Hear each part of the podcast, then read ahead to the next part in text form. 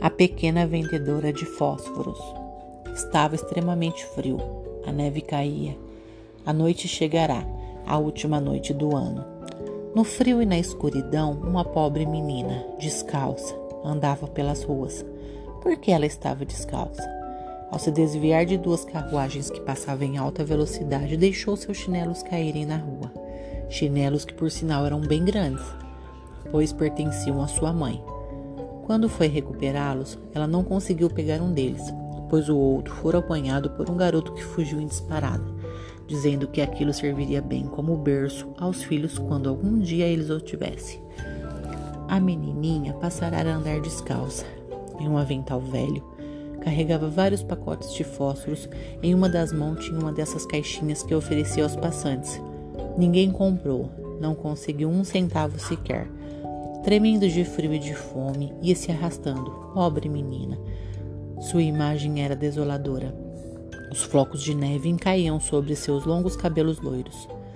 Viu as luzes que vinham da janela das casas. Sentiu um cheiro maravilhoso de ganso assado. Era véspera de ano novo. Em um cantinho próximo à parede de uma casa, sentou-se em cima dos pés para abrigá-los ao calor do corpo.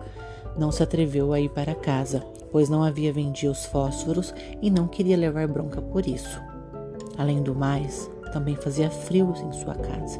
A família só tinha um teto para proteção, mais nada. Suas mãos estavam geladas. Precisavam se aquecer. Tirou um dos palitos de fósforo da caixinha e riscou na parede para acendê-lo.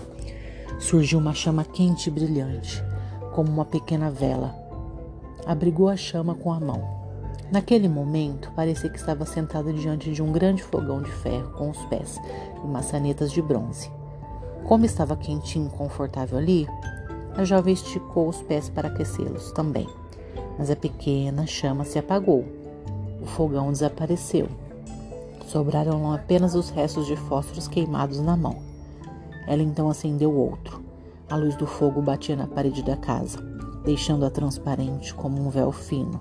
E ela podia ver através desse véu uma sala com uma mesa coberta com um pano branco com a neve.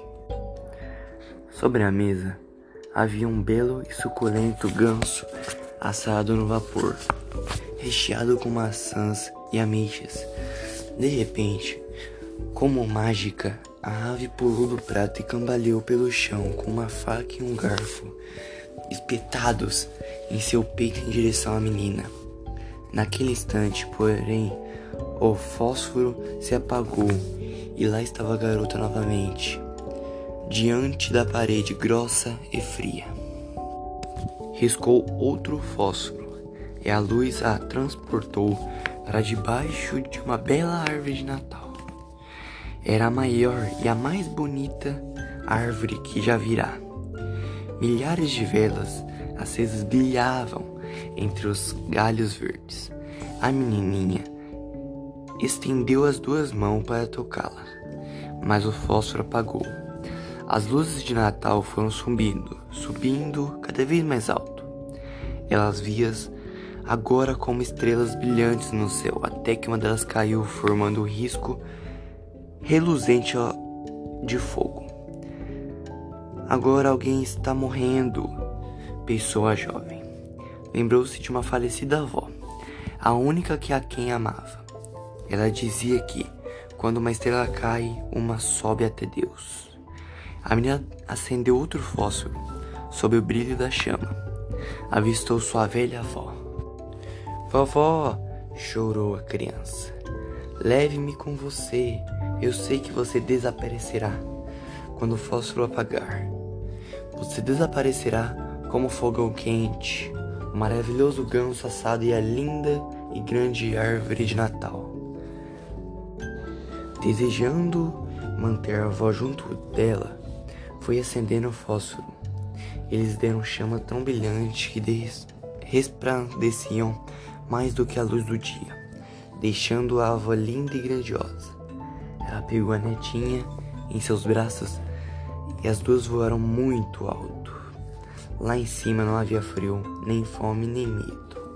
Ela estava com Deus. No canto encosto da parede, sentada, estava a menina com um sorriso nos lábios e as bochechas saudadas, estava imóvel. A criança rígida e fria segurava alguns fósforos queimados. Ela queria se aquecer. Disseram as pessoas que por ali passavam. Ninguém poderia imaginar as coisas bonitas que a menina avistará. E tão feliz ela adentrava o ano novo com sua tão amada avó.